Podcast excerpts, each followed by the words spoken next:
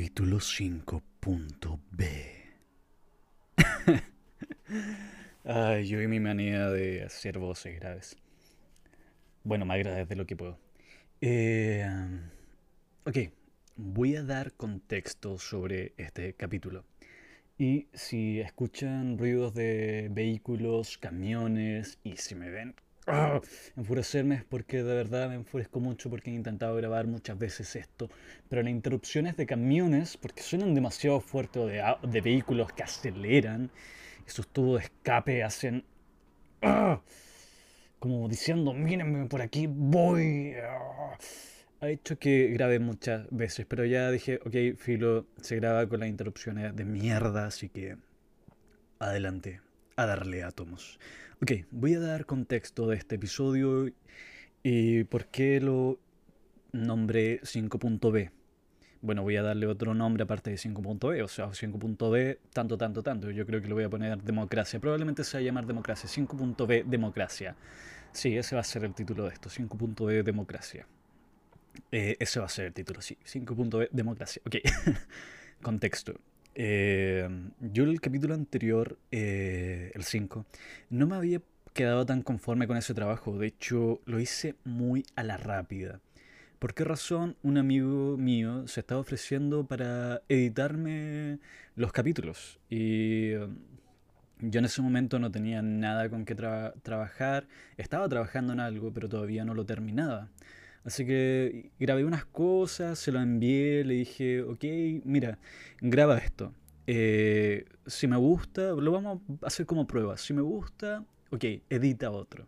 Edita el capítulo que sí va, sí va a ir, pero este solamente va a ser prueba. Eh, lo editó y me encantó lo que hizo. Me encantó, me encantó mucho. Y yo antes de eso no quería subirlo porque era muy personal. O sea, me, me acaba de pasar un camión. Ay, están pasando muchos vehículos. Bueno, eh, mm, fue muy, muy personal ese. De hecho, hay un monólogo que me lanzo muy depresivo, onda, una wea. Y fue muy también introspectivo, pero sin sentido. Así que me dije, no, no, esto no, no da, no va, no da. Pero me encantó tanto la edición que hizo mi amigo que fue como imposible no subirlo. Fue imposible decir, no, esto tenía que ver la luz. Así que lo subí. Y luego, cuando terminé este, eh, trabajé, o sea, terminé el trabajo de este, de este episodio, se lo envié y la verdad no me gustó lo que, lo que puse.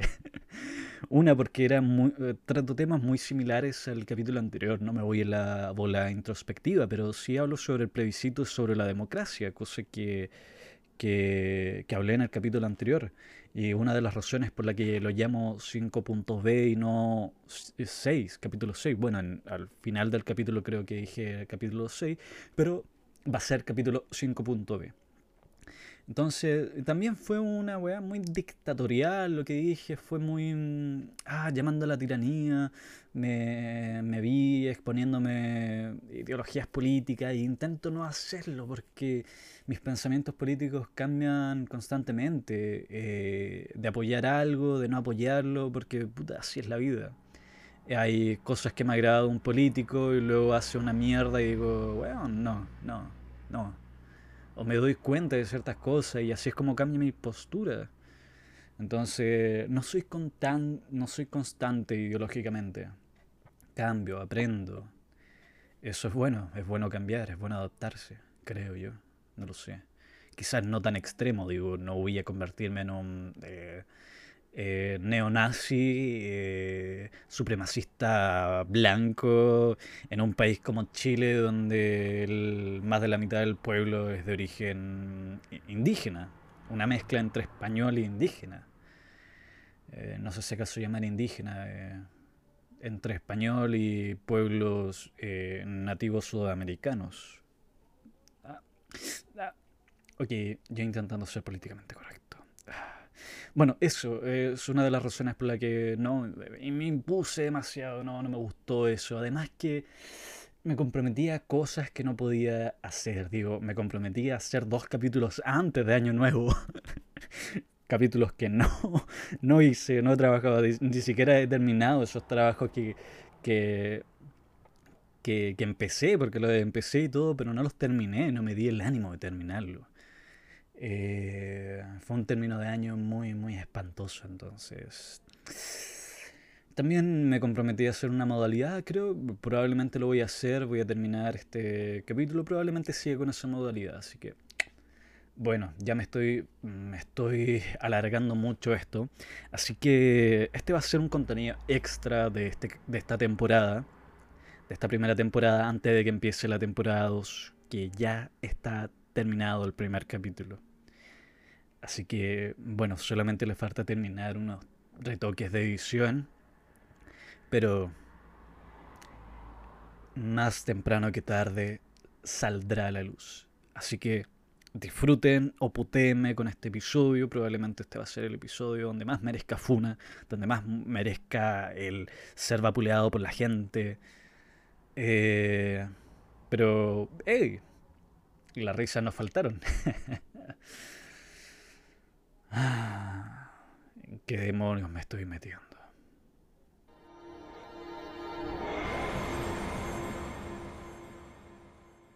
A excepción del segundo capítulo, en todos los episodios he comenzado con una cita de un libro.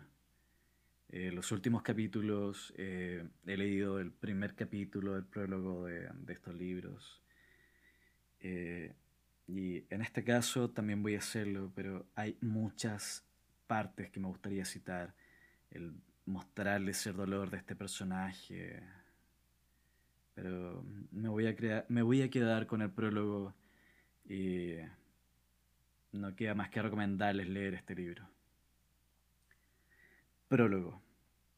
La Primera Guerra Mundial comenzó como un festival de verano. Todo eran faldas ondulantes y charreteras doradas.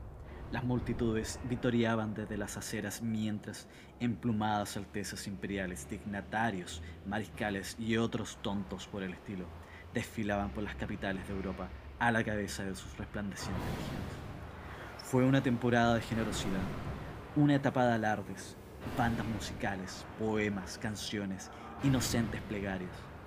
Era un agosto palpitante y sin aliento a causa de jóvenes caballeros oficiales que pasaban noches prenupciales con muchachas que abandonarían para siempre. Uno de los regimientos escoceses, en su primera batalla, cruzó la trinchera detrás de 40 gaiteros con faldas de tartán, con la única misión de tocar sus instrumentos frente a las ametralladoras. Más tarde, había 9 millones de cadáveres cuando las bandas de música y los dignatarios emprendieron la fuga. El quejido de las gaitas nunca más volvería a ser. Fue la última guerra romántica y quizá Johnny cogió su fusil la última novela norteamericana que se escribió sobre ella antes de que se pusiera en marcha un acontecimiento totalmente distinto llamado Segunda Guerra Mundial. El libro tiene como el libro tiene una enigmática historia política, escrito en 1938, cuando el pacifismo constituía una anatema para la izquierda y para gran parte de los sectores centristas norteamericanos. Fue editado en la primavera de 1939 y publicado el 3 de septiembre diez días después del pacto nazi-soviético, a dos días de iniciada la Segunda Guerra Mundial. Más tarde, Joseph Wharton Livingstone comenzó pensando que estimularía las ventas, sugirió que se vendieran los derechos de publicación al Daily World de Nueva York. A partir de entonces, durante meses, el libro fue un factor de unificación para las izquierdas. Al parecer, después de Pearl Harbor, el tema se volvió una se, volvió tan inadecuado para la época como el chillido de las gaitas. Paul Blanchard, al referirse a la censura militar de The Right to Read, dice, se prohibieron algunas pocas revistas extranjeras pro además de tres libros, entre ellos la novela pacifista de Dalton Trumbull, Johnny Get Your Gun, publicada durante el periodo de pacto Hitler-Stalin. Dado que el señor Blanchard incurrió en lo que espero haya sido un error inconsciente, tanto en lo que se refiere al periodo de publicación del libro, cuanto lo relativo al título con el que se publicó. No puedo confiar demasiado en su historia de prohibición. Sin duda, yo no fui, yo no fui informado. Recibí numerosas cartas de militares de servicio que lo habían leído en las bibliotecas del ejército de ultramar. Y en 1945, yo mismo encontré un ejemplar en Okinawa, cuando aún se estaba combatiendo.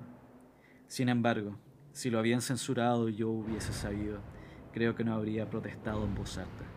Hay momentos en que, puede ser necesario que ciertos derechos privados cedan ante las exigencias de un beneficio público más amplio.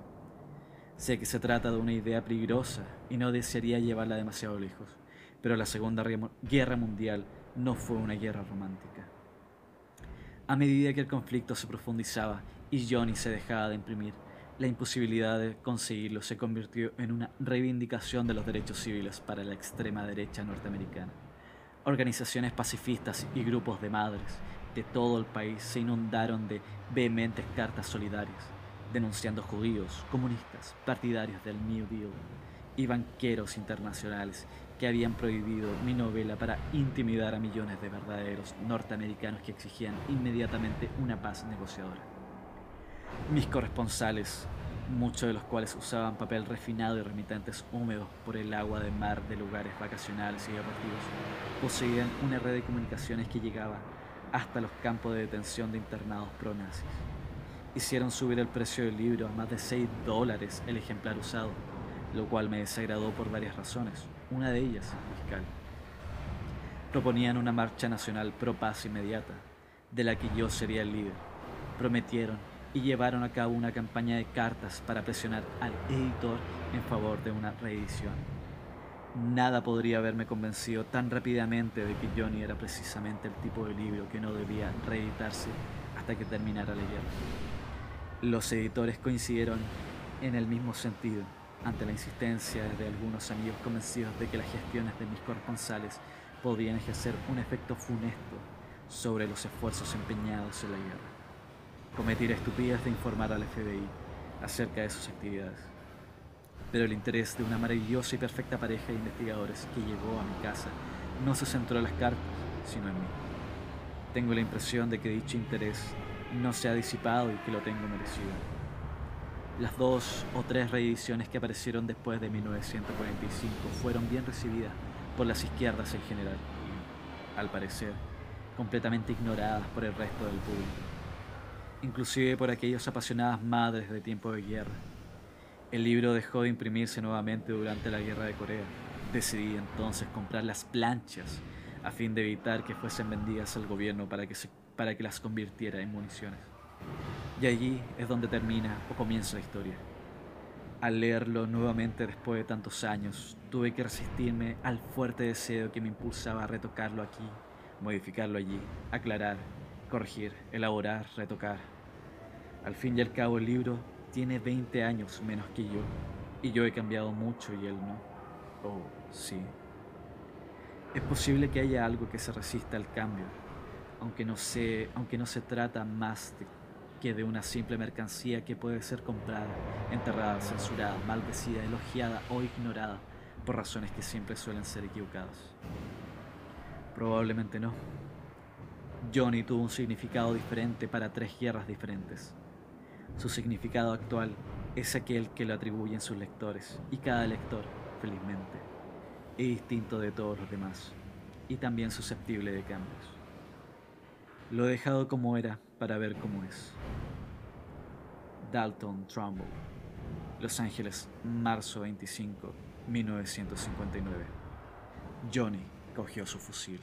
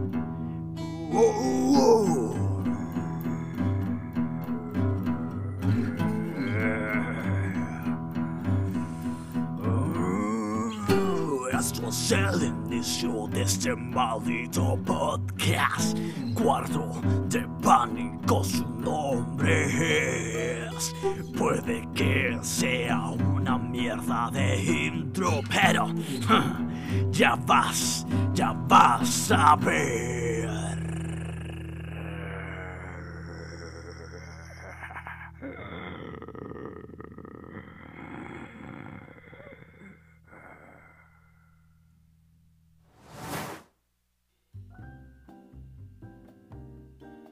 Sexto episodio de esto que empezó como un proyecto de cuarentena para, no sé,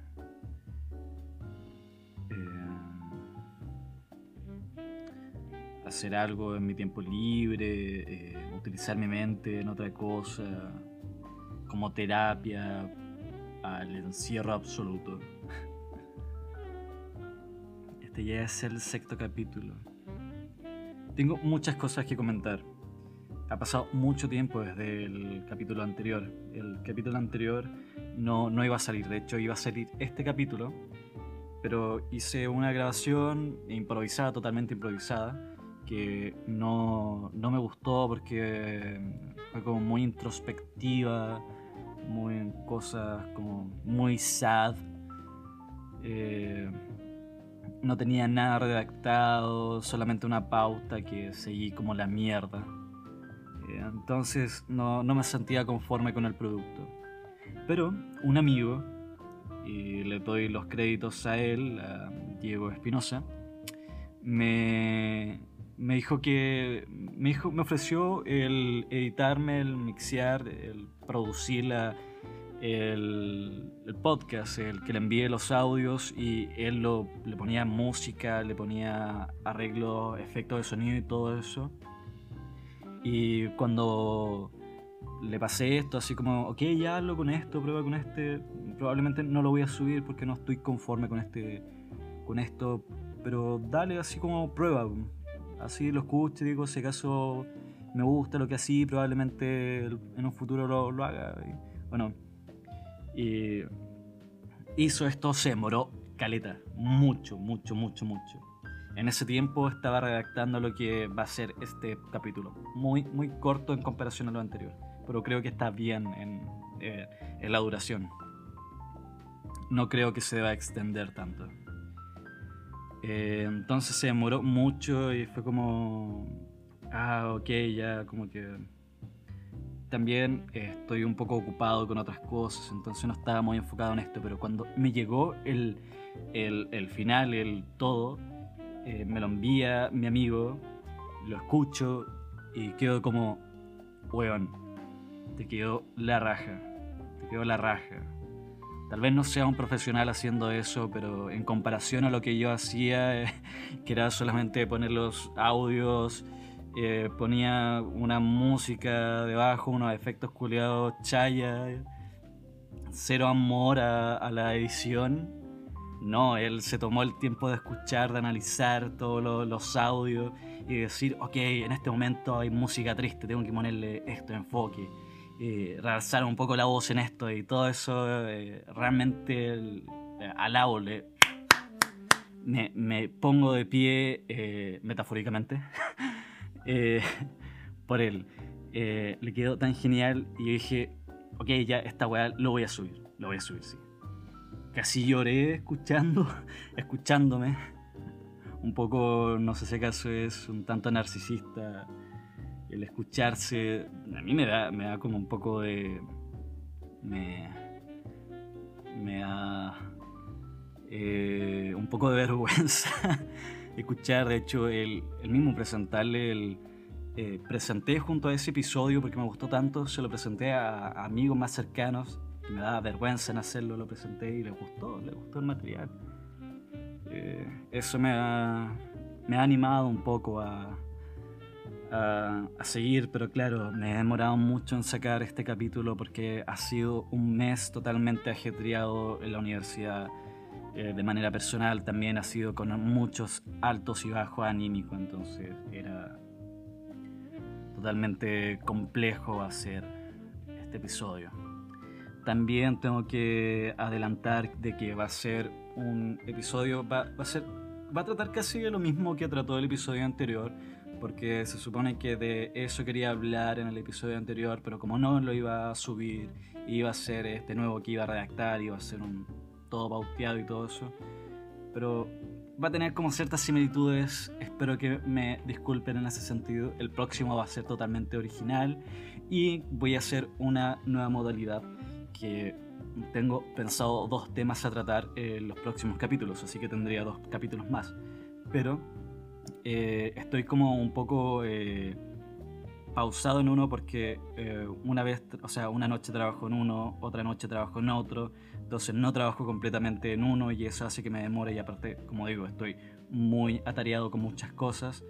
Entonces voy a la cuenta de Instagram de este podcast, Cuarto de Pánico, todo junto en Instagram eh, voy a hacer una votación de preguntar eh, sobre los dos temas que tengo pensado hablar en futuro episodio y ver cuál me enfoco en sacar primero.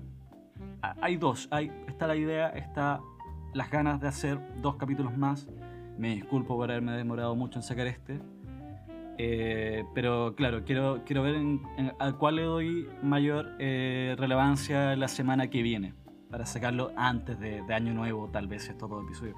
No prometo, pero voy a intentar hacerlo.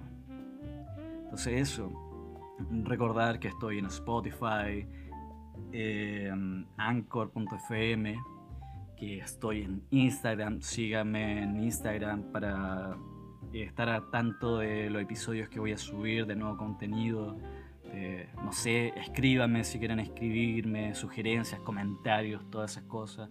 De verdad que la apreciaría mucho, de verdad. Aprecio mucho eh, el, la, eh, las críticas, sobre todo si son críticas constructivas. No me voy a tomar las críticas malas, negativas. Si quieren tirarme mierda, háganlo, no tengo ningún problema, los voy, a, los voy a ignorar o les voy a contestar de una manera totalmente irónica, eh, narcisista, ciególatra, diciéndole, eh, mira, eh, tu, tu, tu, envidia fomenta mi ego, no sé, mientras, mientras tú me, me vapuleas por fallar, yo... Ah, chupen el pico. Bueno, eso. Ya están avisados. Eh, ya hice la introducción. Acá va a entrar el episodio, el podcast. Espero que les disfruten este nuevo episodio, este sexto episodio de Cuarto de Pánico.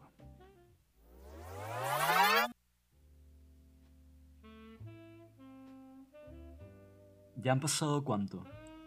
Dos meses desde el plebiscito en Chile, se votó por si queremos cambiar la actual constitución y el mecanismo que se usará para ello. En parte, me asombró para bien Chile. La ciudadanía chilena me devolvió un poco la esperanza en las personas. Yo no veía tan reñida la votación entre el apruebo y el rechazo. Es, para mí es casi una estupidez querer que siga un sistema repanente de un pasado dictatorial. Más allá de eso, la Constitución avala el aprovechamiento del agua como un bien transable en el mercado, al igual que no poner igualdad de derechos entre personas, sino igualdad de oportunidades, palabra que usan para el contexto necesario. O, por ejemplo, conceptos que ya han cambiado junto a la generación, como es el caso de la familia. El núcleo familiar ya ha cambiado de los 80 a ahora. La familia ya no es madre, padre, hijo, hija y estas son palabras de un mundo conservador, lo que hace que no sea posible el casamiento entre parejas homosexuales. Para el Estado, la familia no es una pareja de lesbianas o gays, tampoco de gente, por ejemplo, asexual o gente sin género. En, un momento la palabra género se volvió relevante y su diferencia entre sexos para muchos es inentendible, pero ya es un cambio generacional. Está para mucho que nos gustan las bromas, tenemos que adaptarnos. Yo he explicado en capítulos anteriores que mi estilo de humor es sarcástico y que no me río de un concepto de entes vivos en particular, no, sino del mal estereotipo de un sector conservador de la sociedad. Bueno, también a veces me burlo de esos hueones, hueonas pasadas raja que creen que por tener un discurso súper progre, para ellos son un faro de moral, como es el caso de la gente PC que se burla South Park. No, no piensen mal, no, no es malo ser progresista o más abierto de mente. Pero así como con discursos conservadores se vuelven violentas estas ideas, y más que asimilarlas, se imponen. Es como ese chiste de Futurama donde Bender dice, el mundo entero debe aprender nuestras pacíficas costumbres por la fuerza. Esto muchas veces hace que la gente se ponga en modo de guerra contra algo. Tal vez en la naturaleza humana. 10.000 años de historia nos ha enseñado que lo único común entre todas las culturas es la guerra. Bueno, no, no es lo único, pero ustedes saben a lo que voy. Igual se intenta resolver problemas por la vía democrática, pero algo tiene el enfrentamiento bélico que seduce al más pacifista y a veces no nos damos cuenta del mal que hacemos porque estamos cegados por nuestro faro de la verdad y del bien. Agredimos al otro por nuestra buena causa. Fue excitante en el minuto, pero la herida que deja no sana rápidamente. Y en muchos deja una marca que queda para toda la vida. Es la violencia, la violencia. La fucking jodida violencia. Bueno, ¿en qué estaba? Ah, sí, el plebiscito de Chile. Hace casi dos meses que ocurrió el plebiscito sobre el apruebo y el rechazo. Y aunque estaba confiado en que el apruebo iba a ganar, porque para mí era lógico cambiar algo hecho en un contexto totalmente diferente al nuestro, el actual, no lo estaba de la manera en que se redactará. Si convención constitucional o mixta, el nombre de eso fue una wea para contentar al lado conservador de la política chilena, porque para ellos no era aceptable dejarlo como asamblea constituyente, no, era como un golpe bajo a los conservadores de la dictadura, los remanentes. Pero bueno, ganó la convención constitucional y por mucho más de lo que esperaba.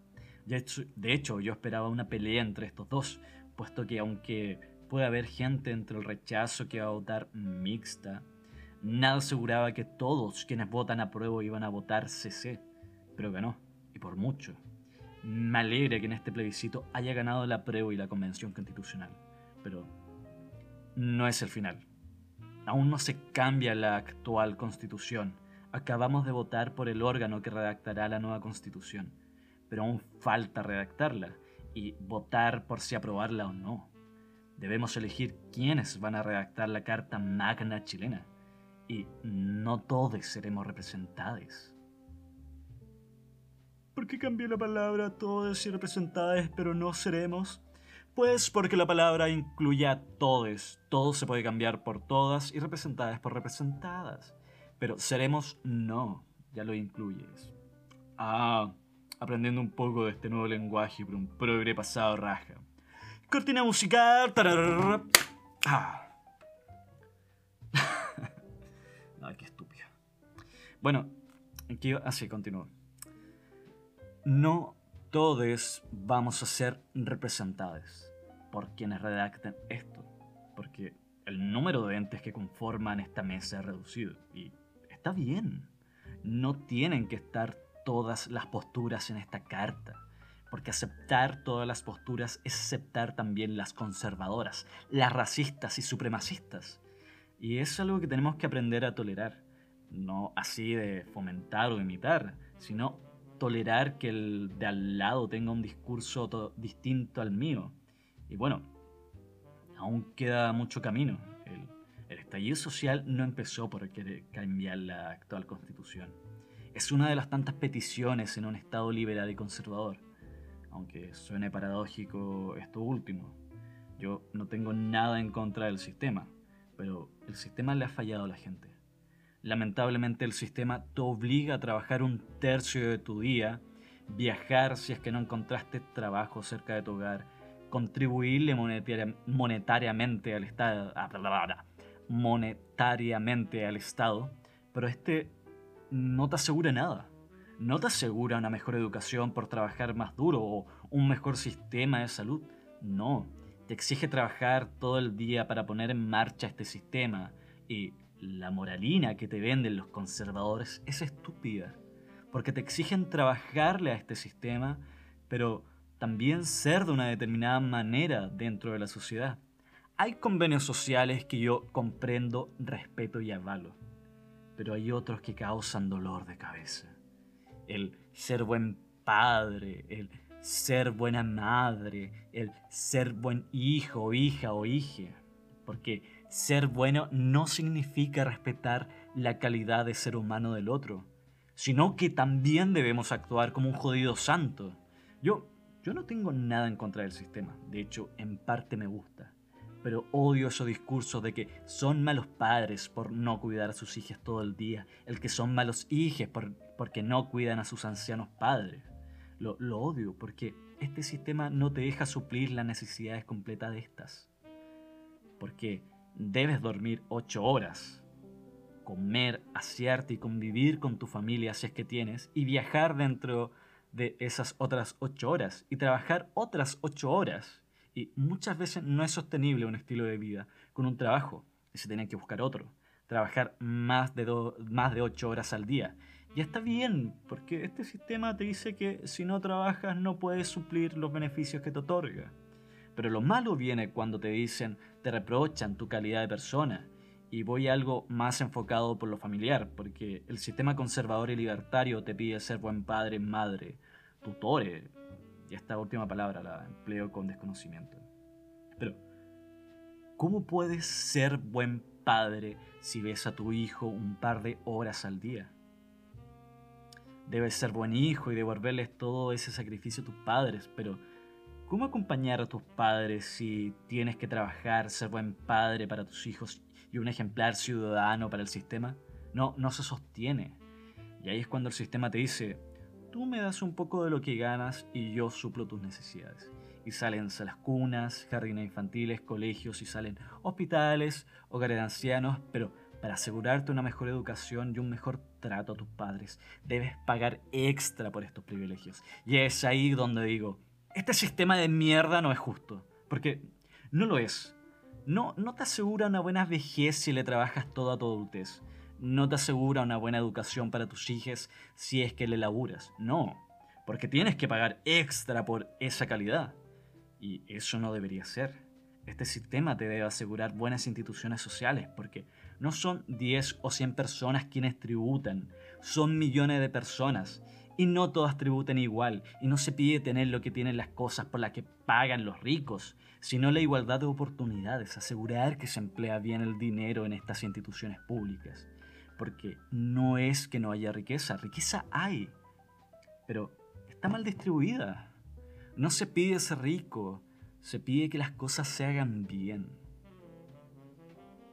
Ok, tal vez lo anterior sonó a discurso político, y en parte lo es aunque prefiero no estar en la política porque soy un mal político, o al menos un mal político en democracia, y eso es a lo que quiero llegar. Al sistema que nos gobierna a nosotros y a otros tantos países. Y esta es la democracia.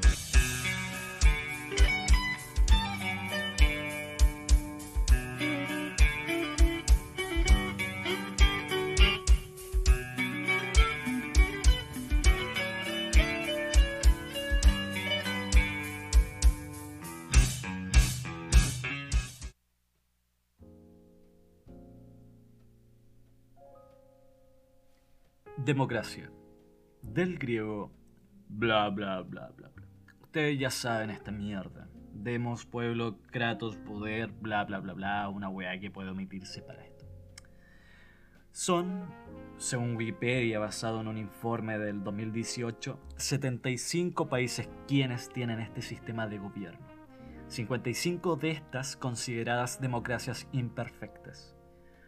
Una cosa a considerar es que alrededor del 52% de la población mundial viven bajo regímenes híbridos y autoritarios.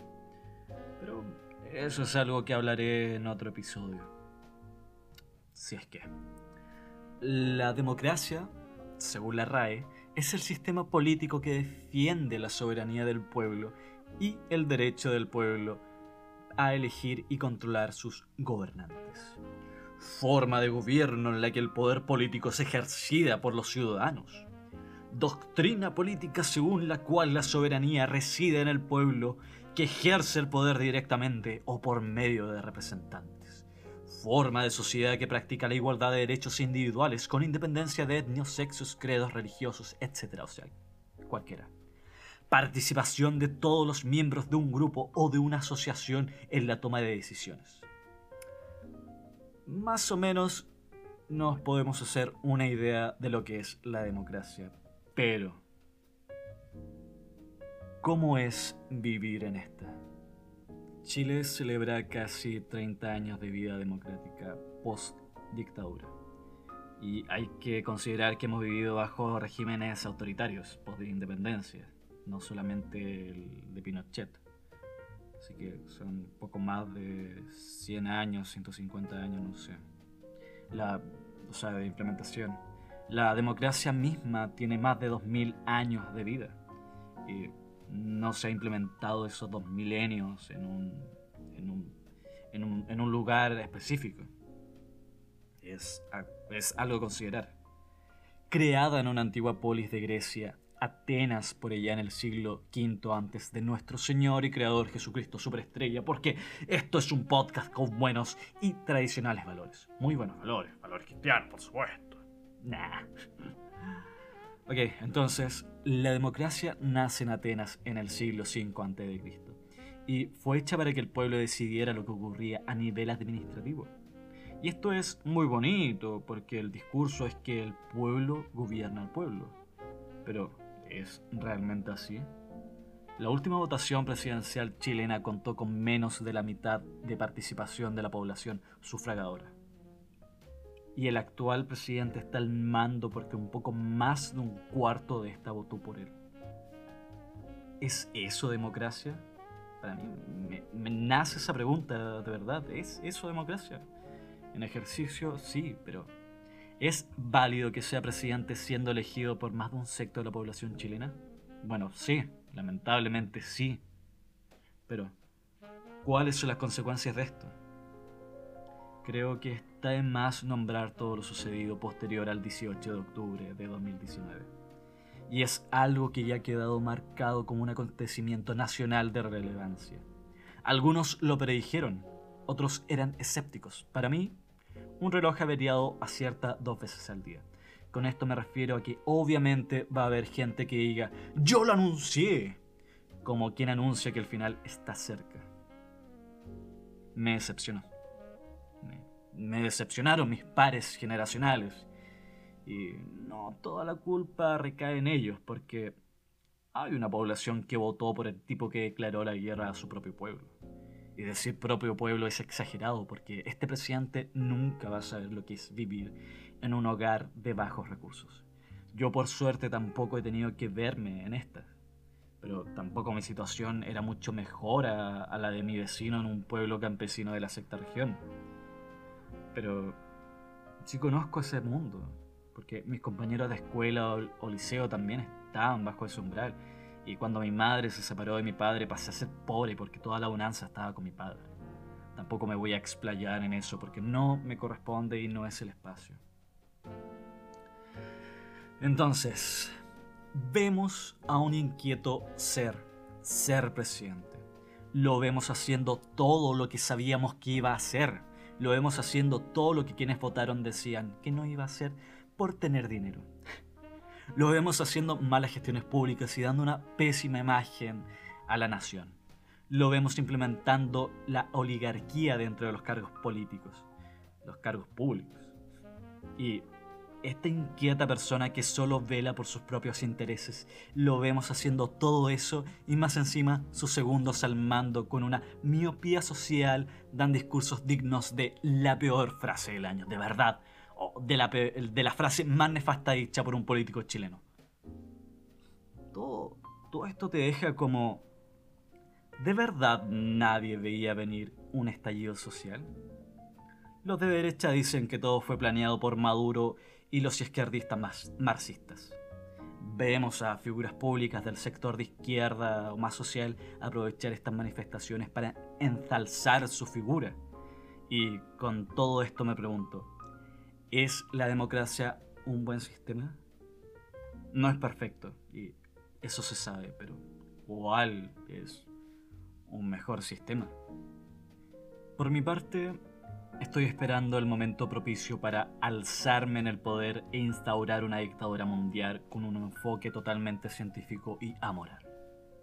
Hemos llegado al momento para dejar de atribuir consecuencias celestiales a nuestros actos mundanos. Digo, ya tenemos leyes. Lamentablemente no puedo hacer que todas las personas obren esperando el bien del otro en vez de solo evitar ir a la cárcel. Porque somos seres humanos. Y el, y el ser ser humano significa tener libre albedrío. Y claro, yo como futuro dictador del mundo, entiendo esto y les dejo ver que aunque no hagan las cosas por bien, por el bien, deben cumplir las normas básicas para coexistir bien. Hollywood tiene la purga para hacer que sus ciudadanos sean buenos el resto del año. Yo les daría la verdad, de que no hay una verdad, de que no sabemos si hay consecuencias después de la muerte, digo, consecuencias tácitas. O sea, de que de verdad te afecte, porque una vez muerto es poco lo que te puede afectar que te coman los perros. Afectará al ecosistema y probablemente traumará a quienes lo vean, niños y todas esas cosas. ¿Qué voy a hacer que vean como un posible dictador? Pero no sabemos qué ocurre a esto, que por el momento no tengo palabras para denominar al alma. Tu cuerpo se pudre, tu mente muere, deja de funcionar de manera motora tu ser. Pero muchos queremos creer que hay algo mayor a esto, a esto que denominamos alma. No se sabe qué ocurre después de la muerte a ciencia cierta, así que no vale la pena preocuparse por ello de momento. De momento importa cómo tu ser físico afecta a este cúmulo y cúmulos de células llamadas sociedad. Tal vez si fuese el dictador del mundo, intentaría clonarme. Claro que mentalmente no sería igual a, mí, así que intentaría copiar mi mente, pero ¿cómo sabré que mi copia está actuando porque así actúa de libre albedrío, porque está programado para responder de una determinada manera? Tal vez yo soy el resultado de un complejo algoritmo creado por un ser que tiene una tecnología incomprensiblemente más avanzada a la nuestra y actuó porque así fui programado. Todas estas pajas mentales a veces no me dejan dormir. Pero la mayoría del tiempo no le doy cabida a estas porque lo único seguro es que mañana será un nuevo día y que en cualquier momento puedo caer muerto. Entonces, vivimos en democracia. Es lo mejor de momento. No, es perfecto, pero es mejor a nada.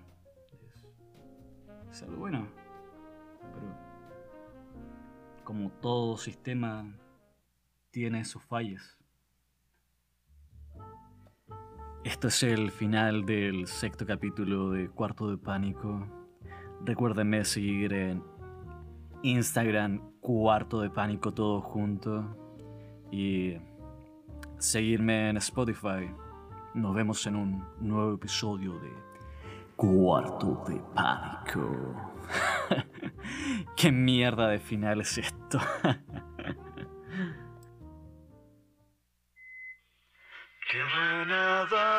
campeón, pero yo no te pregunté.